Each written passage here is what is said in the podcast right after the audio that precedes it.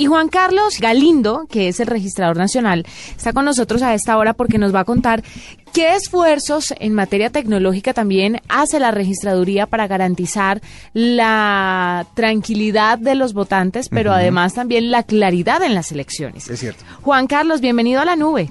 Eh, buenos, buenas noches, Juanita, y a todos los oyentes de la nube. Eh, un cordial saludo. Efectivamente, la Registraduría Nacional de Estado Civil ha venido desplegando los preparativos del proceso de plebiscito del 2 de octubre. Y ese proceso incorpora mucha tecnología, no solamente en la preparación de lo que es el censo electoral, la división política, los procedimientos de organización, producción, distribución y transporte de kit electoral, sino también en el proceso de preconteo, que es el conteo rápido que vamos a tener eh, luego de que los jurados de votación culminen su labor de escrutinio de mesa. Y adicionalmente en las comisiones escrutadoras vamos a tener un software especial para que los diferentes miembros de las comisiones puedan hacer su trabajo eh, sin ningún inconveniente. En fin, el proceso electoral colombiano cuenta con mucha tecnología y por eso yo me atrevo a hablar de las más que el voto electrónico de la sistematización del proceso electoral. Muy bien, pero eh, hemos hablado con muchas personas que van a ser jurados de, votación el próximo domingo, que han recibido ya la capacitación para obviamente cumplir con este deber ciudadano, que dicen que también dentro de la capacitación les eh, enseñaron a llenar formularios eh, a mano, como por ejemplo el E14, que son formularios que tienen que llenar a mano. ¿Cuándo llegaremos, pues digamos que, que de pronto no estamos lejos de eso, pero cuándo llegaremos al hecho de digitalizar todo para que todo tenga como una, una, una forma mucho más ágil y mucho más eh, confiable pues de tener pues esos resultados. Eh, lo que usted está planteando es lo que comúnmente muchas personas hablan del voto electrónico. Y por eso le planteaba yo que el proceso electoral colombiano cuenta con mucha tecnología en su preparación. Un proceso electoral no es simplemente el momento del voto, en el cual el ciudadano acude y deposita su opinión en el sentido que se le solicite. No, el proceso electoral incorpora muchísima tecnología en, en, su operación. Incluso, eh, a pesar de que pueda haber un voto físico como el nuestro, para lograr que podamos consolidar la voluntad de todos y cada uno de los colombianos, incluso para saber cómo fue la votación minutos después del trabajo de los jurados, eso obliga a la entidad electoral, en este caso la registraduría, a llevar a cabo muchísimos procedimientos tecnológicos. Se los puedo ir describiendo poco a poco para mostrarles cómo efectivamente en los preparativos nuestros llevamos a cabo profundos esfuerzos en los temas para lograr que esa tecnología esté al servicio del proceso electoral. Mucha gente pensará que en algunas poblaciones, tal vez un poco alejadas de las grandes ciudades, que obvio asocian con la tecnología, el conteo es muy, ¿cómo decirlo?, rudimentario y tal vez se puede prestar para fraudes. ¿Ustedes garantizan que en todos los puestos de, votaciones alrededor de Colombia tienen la misma metodología de votación y de conteo de votos? Eh, a ver, el tema del proceso electoral es idéntico en la ciudad de Bogotá, o en cualquier eh, municipio muy alejado del país.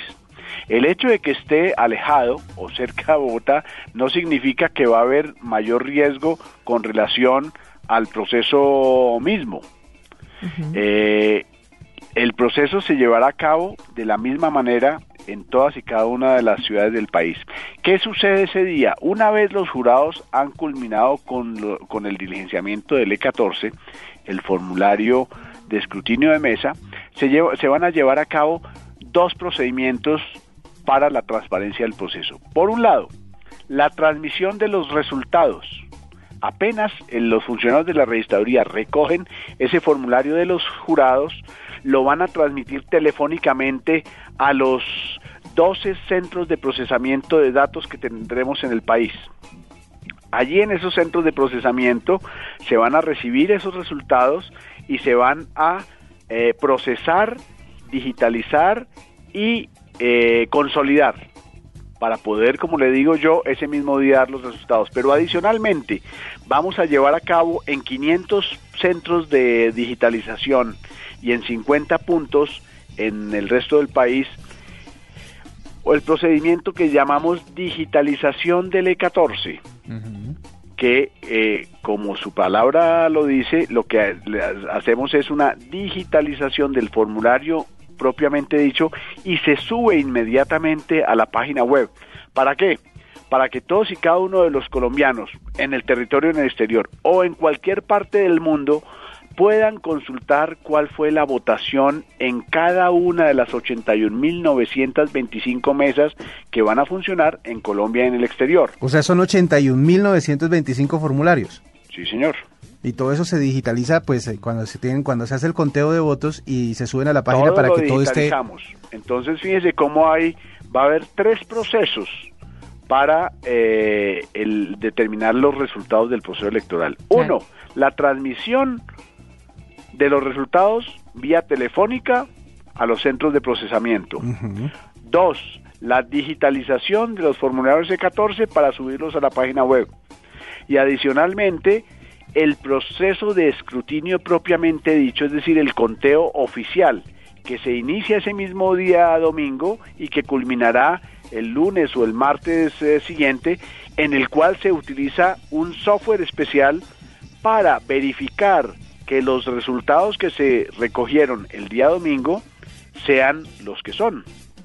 Usted que es registrador nacional, ¿tiene idea de alguna tecnología innovadora que estén utilizando en otro país y que le gustaría que Colombia pudiera adoptar, pero que por costos o X o Y motivo? No, el tema, el tema, el tema es es, es, es, variado y es muy difícil que lo hablemos en, en, unos minuticos, pero le puedo explicar lo siguiente. En temas de eh, votación electrónica hay muchas tecnologías, muchas. Eh, en el mundo se han utilizado. Hay mucho, el voto electrónico viene más o menos utilizándose hace cerca de unos 15 años. Y eh, ha habido países que fueron al voto electrónico, y regresaron al voto físico. Por ejemplo, Alemania, por ejemplo, Inglaterra, por ejemplo, Holanda. Algunos estados de los Estados Unidos eh, de Norteamérica utilizaron en su momento voto electrónico, es decir, máquinas para votar, para eliminar el papel.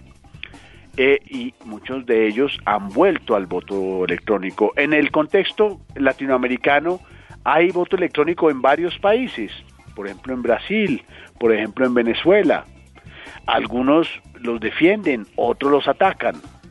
Pero yo antes que voto electrónico propiamente dicho, pienso y soy un defensor acérrimo de lo que denomino la sistematización del proceso electoral, es decir, ver cómo le podemos incorporar la mayor tecnología al proceso dentro de los parámetros de seguridad y de transparencia. Claro. ¿Por qué? Porque el voto electrónico, si bien le digo, surgió o estuvo en boom hace cerca de unos 15 años, en la actualidad ha venido teniendo algunos reparos de algunas, de algunas personas. ¿Por qué?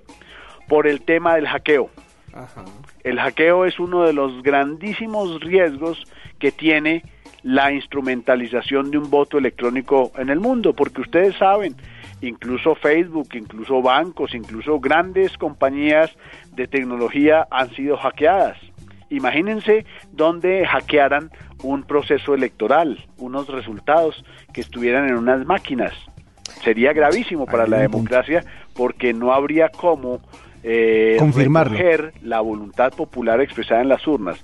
Por eso, hay, hay, hay unos sistemas bien interesantes como por ejemplo el conteo electrónico, es decir, votar en físico, pero utilizar luego los escáneres para leer los votos, consolidarlos y contarlos, pero siempre manteniendo un soporte. Que haya una prueba física, mejor dicho. Que si, se, que si, se, se, se, sucede cualquier eventualidad de índole tecnológico hubiera un respaldo físico. Físico, claro, sí, importante. Es el registrador nacional Juan Carlos Galindo W que está con nosotros esta noche y que nos cuenta un poco acerca de cómo se llevará a cabo el tema de la votación para el plebiscito este 2 de octubre, ¿no? Y la invitación de, obviamente, todos eh, los medios de comunicación ha sido la misma. Voten para que ustedes puedan decidir sobre lo que se está poniendo en juego el próximo domingo. Sí o no. Sí o no, pero, voten, que es lo más importante.